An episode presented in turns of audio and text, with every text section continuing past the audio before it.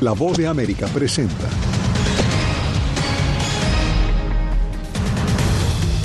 Israel recrudece sus ataques en la franja de Gaza en lo que describe una nueva fase de su ofensiva contra Hamas.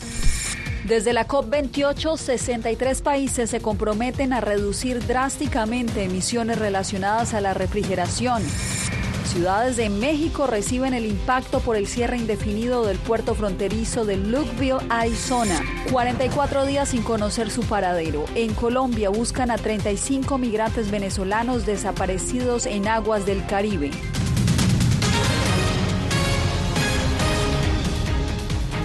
¿Qué tal? Bienvenidos. Aquí comienza el mundo al día. El ejército de Israel intensifica sus ataques en el sur de la franja de Gaza en lo que denominó como una nueva fase. La situación humanitaria se deteriora al punto que decenas de miles de palestinos desplazados han llegado al cruce fronterizo de Rafah en la frontera con Egipto. Alejandro Ernesto nos reporta desde Jerusalén, pero antes advertimos que la historia tiene imágenes fuertes. El ejército de Israel prosigue su ofensiva en Gaza. A última hora de este martes, el general israelí Yaron Finkelman, jefe del Mando Sur, informó que sus tropas estaban librando los combates más intensos desde el inicio de la invasión terrestre hace ya más de un mes. Los ataques no cesan de norte a sur, zona supuestamente segura, pero en la que, según Israel, se atrinchera gran parte de la cúpula de Hamas. Los heridos y los pacientes están en el suelo. En los hospitales del sur de la franja de Gaza no existe ningún servicio de salud que pueda salvar vidas. Por lo tanto, los hospitales en el sur de la franja de Gaza han colapsado por completo. No pueden hacer frente a la cantidad y calidad de los heridos que llegan a los hospitales. Según la ONU, la situación está empeorando constantemente. Y es que a los ataques se suma que servicios básicos, como la purificación de agua, son limitados. Y comienza la temporada de lluvias, lo que aumenta el riesgo de inundaciones. Pasamos toda la noche escuchando escuchando cohetes y bombardeos. Vivimos entre la vida y la muerte. Podemos morir en cualquier momento. Según el Ministerio de Salud gazatí, más de 15.900 palestinos han muerto en Gaza desde el 7 de octubre. Cerca del 80% de los residentes de la franja han perdido sus hogares, lo que hace que hoy el sur acumule el triple de la población que albergaba hace dos meses. En Rafah, límite sur al que pueden llegar los gazatíes, los recursos son escasos. La salinidad del agua en Rafah es muy alta, está químicamente contaminada, es peligroso beberla sin purificarla porque causa muchas enfermedades el mayor problema que enfrentamos es la falta de combustible para que la estación desalinizadora funcione. Nos repartimos un tomate entre todos. Debajo de esta tienda en la que estamos hay cinco familias. Yo duermo en la acera. Mientras tanto, en Israel se sigue pidiendo justicia por los asesinatos, violaciones y secuestros cometidos el 7 de octubre. Y aunque decenas han sido liberados, se estima que más de 130 personas permanecen como rehenes. Qatar, como país mediador, pidió a la ONU que presione a Israel para que se siente en la mesa de negociaciones con Hamas mientras Estados Unidos anunció restricciones de visas para quienes contribuyan significativamente a situaciones que socavan la paz, la seguridad y la estabilidad de Cisjordania, donde se registran constantes choques entre palestinos y el ejército israelí. Alejandro Ernesto, Voz de América, Jerusalén. Hamas, por su parte, se ha negado a la posibilidad de continuar con los diálogos y liberaciones y dijo que a menos de que paren los ataques en Gaza, no lo hará. Entre tanto, en Gaza no hay lugar seguro a donde ir desde la nueva escalada de las fuerzas de defensa de Israel. El personal de la ONU asegura que no tiene garantías ni tampoco cómo asistir a los refugiados. Ángela González nos trae lo último desde la sede del organismo. Ángela, te escuchamos. Jasmine, pues tanto la UNICEF como la Organización Mundial de la Salud que se encuentran en el terreno han dicho que cada vez es más difícil acceder a los suministros médicos que tienen en sus depósitos, pues justamente sus bodegas están amenazadas. La ONU en Gaza no tiene hacia dónde evacuar y los refugios designados no son seguros y ya no tienen capacidad. Una bodega especializada para suministros médicos en Khan Yunis tuvo que ser desocupada por instrucciones de Israel en 24 horas, según reporta el representante de la Organización Mundial de la Salud en Palestina. Los movimientos deben ser notificados, así que anteayer comunicamos la necesidad de traer suministros de nuestro almacén para ayudar a algunas instalaciones de la ONU y ayer por la mañana nos informaron que es mejor que retiremos tanto como sea posible y nos advirtieron que el depósito se encuentra en una zona donde se ordenó la evacuación de la población. Israel negó la instrucción, pero los suministros tuvieron que ser trasladados a dos bodegas en Rafah. Este es otro de los retos que batallan en Gaza mientras la cantidad de camiones con ayuda se ha reducido a 108 en las últimas horas con la intensificación de los bombardeos. Además, escasean las camas en los hospitales y la atención médica para los enfermos. Reportan al menos 20.000 personas con infecciones respiratorias agudas, 26.000 con infestación de sarna y piojos, 86.000 con diarrea y 11 de cada 50 padecen ictericia y enfermedades como la meningitis y varicela están activas. En el contexto actual de las llamadas zonas seguras, no son científicas, no son racionales, no son posibles. Y creo que las autoridades son conscientes de ello. Creo que es insensible, hace frío y creo que esto refuerza la indiferencia hacia los niños y las mujeres en Gaza. Según la Agencia para los Refugiados de la ONU, 8 de cada 10 palestinos han perdido su vivienda y más del 85% de la población ha sido desplazada y los refugios no dan abasto y se reporta también que las líneas para poder usar un baño superan las cuatro horas. Las agencias de la ONU se han unido a un llamado para el cese al fuego y también pues eh, se ha dicho, Yasmín, que esta es una emergencia humanitaria que no tiene comparación cuando se iniciaron los bombardeos por primera vez y ya son 130 los empleados de la ONU que han perdido la vida en este conflicto. Yasmín. Gracias, Ángela. Y cambiamos de información. La cumbre sobre el cambio climático continúa en Dubái y hoy se logró que 63 países, entre ellos Estados Unidos, se comprometieran a reducir drásticamente sus emisiones de gases relacionados a la refrigeración de alimentos, medicinas y al aire acondicionado. Buscan reducir toneladas métricas de dióxido de carbono para el 2050. Celia Mendoza nos explica.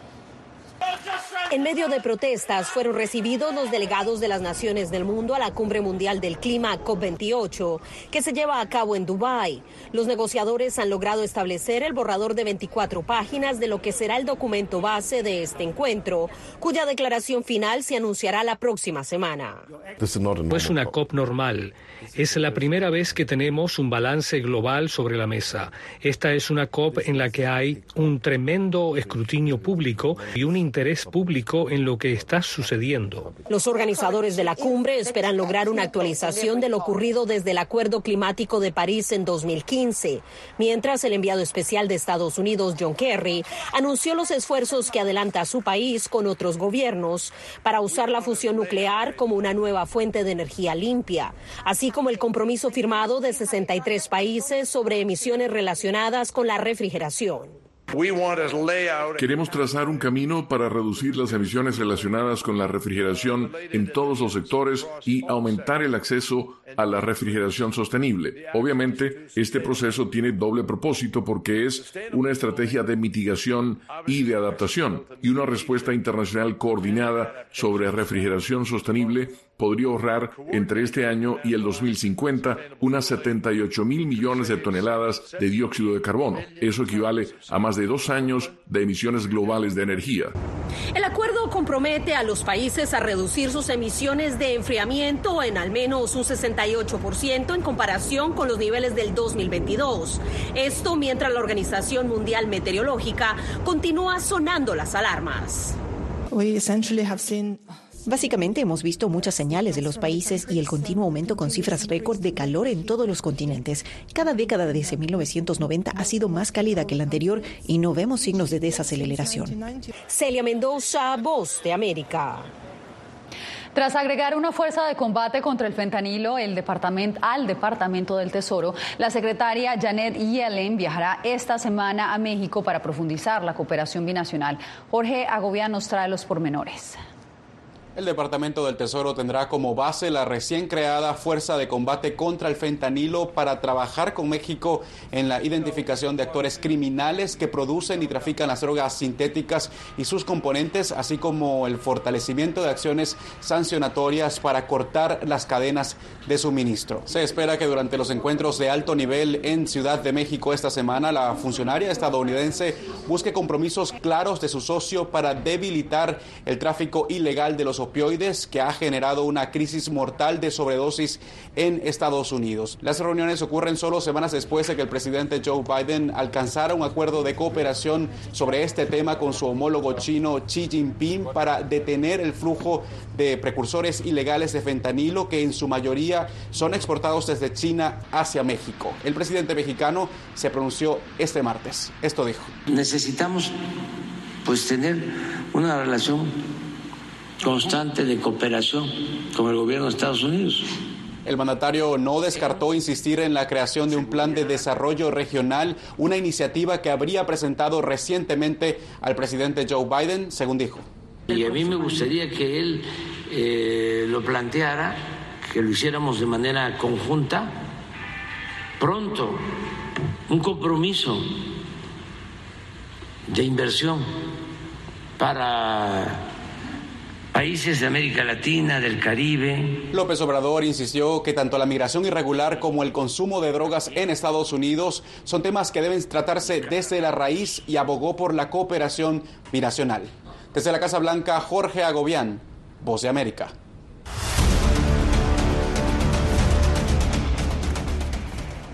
Poblaciones en México temen el impacto que pueda llegar a generar el cierre del puente fronterizo en Lukeville, Arizona. Rubén Pereira nos informa desde ese puerto, puerto fronterizo. Desde hace 16 años, Andrés Rojas vende artesanías a las personas que se disponen a cruzar la frontera entre Sonoita, Sonora y Lukeville, Arizona, la cual cerró el pasado lunes por tiempo indefinido, algo que lo tiene muy preocupado que no tarde eh, eh, la frontera eh, cerrada. Este, eso nos afectaría a nosotros, nos preocuparía el, el estado económico de nuestra familia. A 90 kilómetros de Sonoita está Puerto Peñasco. Allí la preocupación es mayor, ya que la mayoría de los turistas de Estados Unidos cruzan por esta frontera, que es la más cercana. Es devastador no tener turistas, dice esta norteamericana que es dueña de un restaurante en Puerto Peñasco, ya que el turismo representa el 80% de la economía de la ciudad. Particularmente llegando la temporada navideña, que estamos preparándonos para recibir eh, centenares de visitantes, pues en este momento nos afecta muchísimo a todos. Las personas que cruzan la frontera de Lukeville para venir a Puerto Peñasco no solo lo hacen para vacacionar, sino también para atender necesidades médicas. En el área de, la atención médica dental y también en cuestiones de atención de medicina general y de medicina o de procedimientos médicos de especialidad. Por eso, aquí en Puerto Peñasco, esperan que no se extienda por muchos días el cierre de esta frontera le pedimos a las personas de,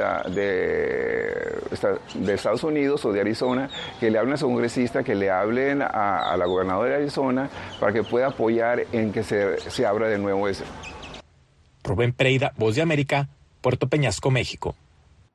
Ahora vamos a Colombia, donde 35 migrantes venezolanos completan 44 días desaparecidos luego de, luego de abordar una embarcación ilegal desde la isla de San Andrés con la meta de llegar a Centroamérica. Jair Díaz nos tiene el informe. Yo, a pesar de todo, no he tenido así un pálpito de que mi hija esté muerta, no. Yo la sueño, yo la veo, este, yo sé que mi hija está viva. Livia Coromoto es pariente de uno de los 35 migrantes venezolanos desaparecidos en alta mar desde el pasado 21 de octubre, luego de abordar una embarcación ilegal desde la isla de San Andrés, en Colombia, que presuntamente los dejaría en aguas nicaragüenses para luego seguir su ruta con destino a Estados Unidos. Ellos tomaron esa ruta porque para ellos les parecía mejor, les pareció más factible eh, por la, el estado en el que estaba mi hija. Mi hija lleva dos meses de embarazo. Los viajeros incluyen a 17 niños. Sus familiares creen que se encuentran con vida y fueron presuntamente víctimas de una red de tráfico humano. Que hasta los momentos ellos los tienen secuestrados, detenidos, no sabemos nada porque no nos han dicho nada. Pues.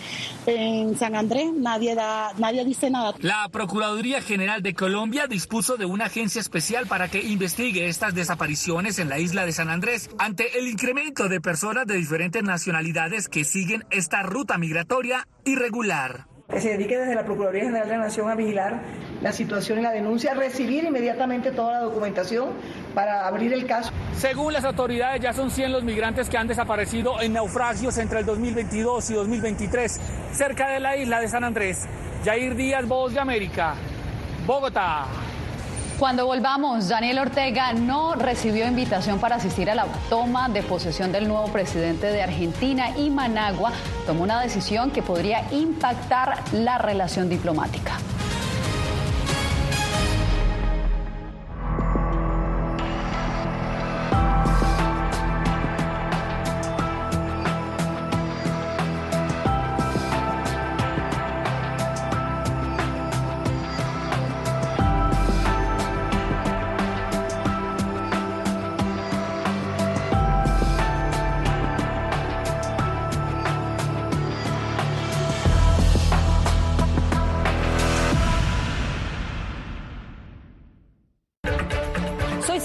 Mendoza, corresponsal internacional de La Voz de América. Desde que me uní a este equipo de profesionales hace más de una década, he tenido la oportunidad de descubrir un mundo de noticias que comparto con ustedes. La Voz de América habló con el director. Porque siempre estoy en el lugar de los hechos, entregando información veraz, clara y precisa, manteniendo nuestro compromiso periodístico, porque en La Voz de América la prensa libre importa.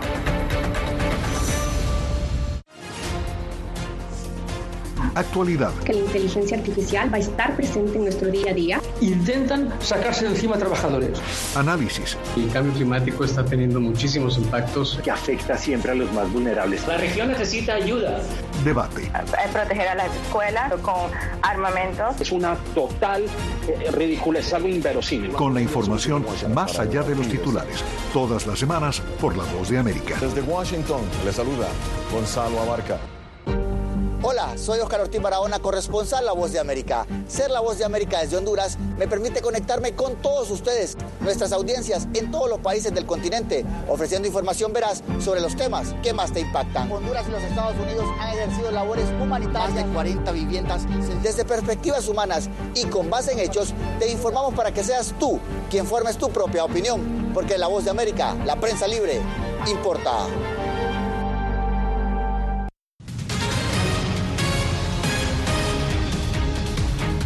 Nicaragua retiró a su embajador en Buenos Aires a pocos días de la toma de posesión de Javier Milei como presidente de Argentina. Donaldo Hernández nos tiene todos los detalles. Durante su campaña electoral, el argentino Javier Milei criticó con dureza a Nicaragua por considerar que es un país sin valores democráticos. Y a solo unos días de ser juramentado como presidente, tomó la decisión de no invitar a su homólogo Daniel Ortega a la toma de posesión. Esta habría sido la razón por la que el Ministerio de Relaciones Exteriores de Nicaragua decidió retirar a su embajador de Buenos Aires.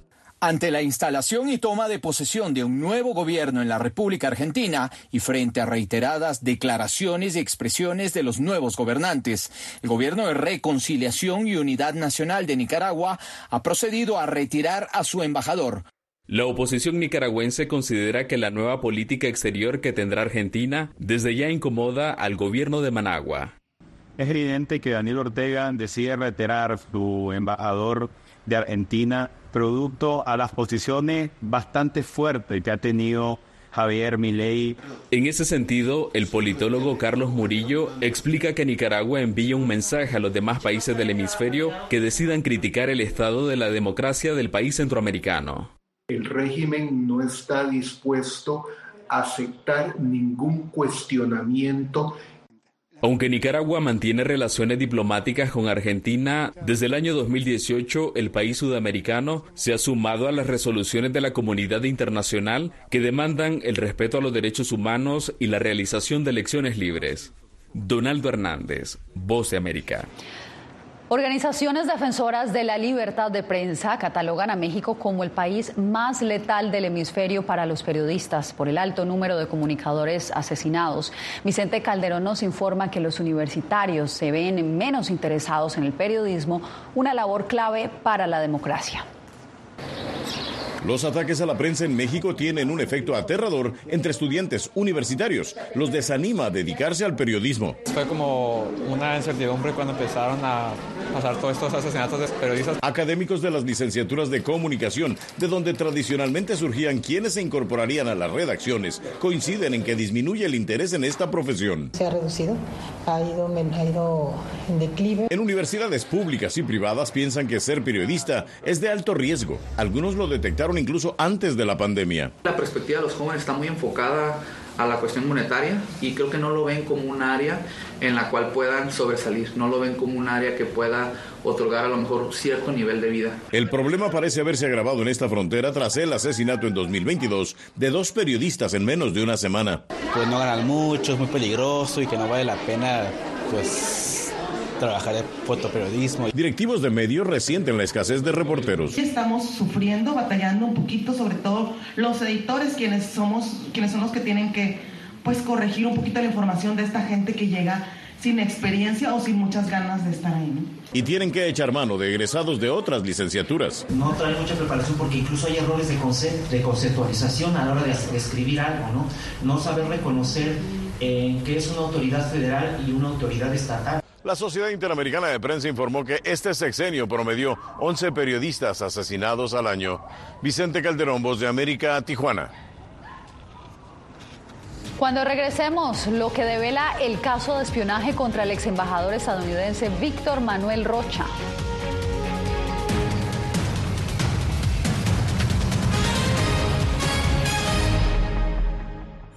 Soy Natalí Salas Guaitero, conductora de La Voz de América. Desde pequeña desarrollé un gran deseo por darle voz a aquellos que son invisibles por una u otra razón. Ya ha sido reforzada. Me enorgullece ser parte de La Voz de América, un equipo en el que la ética y la búsqueda de la verdad siempre son el norte. Ser periodista es una gran responsabilidad porque somos defensores de principios de libertad y para mantenerlos, la prensa libre importa.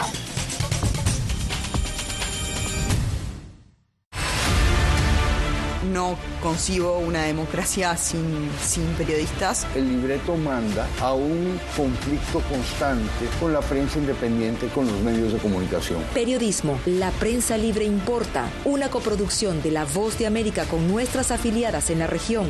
Se ejerció esta profesión con mucho eh, miedo. ¿Cuántos periodistas van muertos ya? Por decir la verdad. Disponible en vozdeamerica.com. Soy Fabiola Chambi, corresponsal de La Voz de América en Bolivia. Retratar la complejidad de mi país para una audiencia internacional le ha dado una nueva perspectiva a mi labor como periodista. Desde esa mirada descubro en el día a día que el trabajo que realizo en La Voz de América me ha permitido dar vida a los valores del periodismo profesional. Aquel que les informa a ustedes, nuestras audiencias, con balance, precisión y profundidad. Porque en La Voz de América, la prensa libre importa.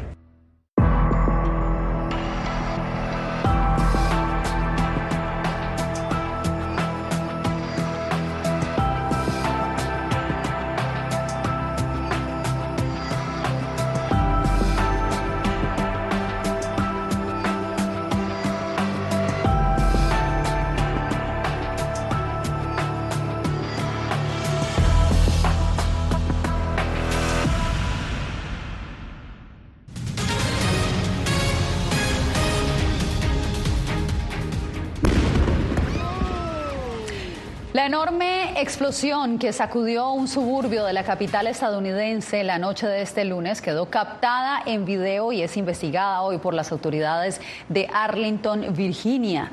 El incidente ocurrió mientras la policía ejecutaba una orden de registro en una vivienda después de que un hombre disparara desde el interior una pistola de bengalas entre 30 a 40 veces. Horas después, la casa estalló. Aún no se conoce si el hombre se encontraba dentro de la vivienda a la hora de la explosión. Tres agentes resultaron con heridas leves luego de que el incendio fuera apagado por los bomberos. Y en más, el arresto del ex embajador estadounidense Víctor Manuel Rocha, acusado de espiar y proporcionar información a Cuba, podría develar un grave riesgo a la seguridad de Estados Unidos. José Pernalete nos informa de qué se trata.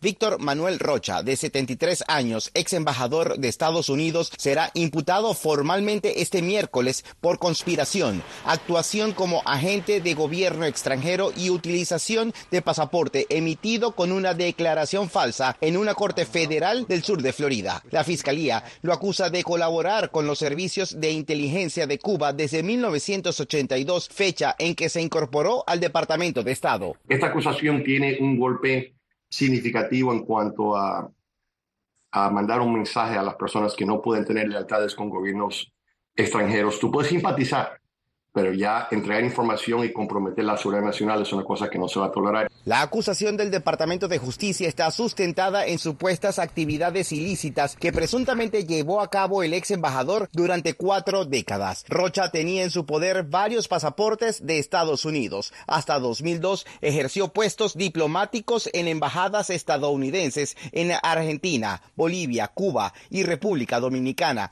Los investigadores deben establecer la cronología en la supuesta filtración de información clasificada. de cuáles son los daños que él hizo a través de 25 años de una carrera diplomática y post servicio al gobierno, porque eh, sabemos que la inteligencia de países enemigos no descansa, tratan de penetrar especialmente, aparte del gobierno, especialmente el sector privado.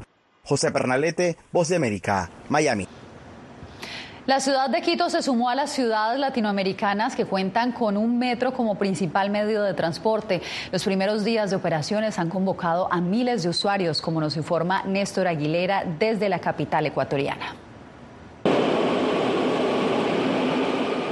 Tres días después de que arrancó sus operaciones en la capital ecuatoriana, miles de personas a diario convierten a este sistema en su nueva forma de transporte. Este es el sexto sistema de metro en Sudamérica, pero como usted dice, para el Ecuador marca un hito y para la ciudad aún más. La primera etapa, puesta en marcha tras una serie de postergaciones y demoras, comprende un recorrido de poco más de 22 kilómetros de norte a sur, con 15 estaciones. La inversión superó los 2.100 millones de dólares. Me parece bien porque como discapacitado más favorable para uno. Me beneficia bastante porque ya llego más puntual. Prácticamente va a descongestionar la ciudad. Es una obra emblemática para la ciudad.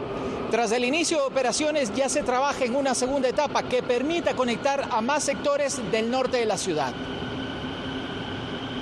En ese plan, la proyección es poder transportar a 700 mil pasajeros adicionales. Depende, sí, en primera instancia de la voluntad política de financiamiento, tanto a nivel de gobierno central como, por supuesto, la predisposición que tenemos a nivel de gobierno local. La meta del municipio de Quito y el operador para esta primera etapa es transportar alrededor de 400 mil pasajeros diarios que permitan un equilibrio económico del sistema, cofinanciado por el Estado ecuatoriano y multilaterales. Néstor Aguilera, Voz de América, Quito. Tenemos más después de la pausa. Quédese con nosotros. Regresamos en solo instantes. Soy Gonzalo Abarca, presentador de La Voz de América. Cada semana, desde nuestro programa Foro, programa de análisis y debate, vamos más allá de la noticia, con los temas de interés que ocurren en Estados Unidos e impactan en toda la región. Desde La Voz de América, tengo el privilegio de moderar debates y confrontar ideas diferentes. Así nuestra audiencia se puede formar su libre opinión y tomar sus decisiones bien informadas. Porque en La Voz de América, la prensa libre importa. El crimen organizado asesinaba a los chicos y luego cremaba los cuerpos. Periodismo, la prensa libre importa, una coproducción de La Voz de América y Latina. Así que es complicado hablar acá de libertad de expresión. Disponible en vozdeamerica.com. Soy Divalicet Cash, periodista y presentadora de La Voz de América. Ir más allá de la noticia, escuchar las voces de las minorías y de las comunidades más vulnerables para informar sobre sus necesidades y logros es mi pasión. Se ven desde Washington, visibilizar la diversidad étnica de Estados Unidos y de la comunidad hispana es parte de una pasión que compartimos en La Voz de América, donde la prensa libre importa. que empiecen a callar a periodistas, que empiecen a callar medios. Periodismo, la prensa libre importa. Una producción especial de La Voz de América. Porque al final lo que está en juego no solo medios de comunicación, sino la democracia de un país. Disponible en vozdeamerica.com.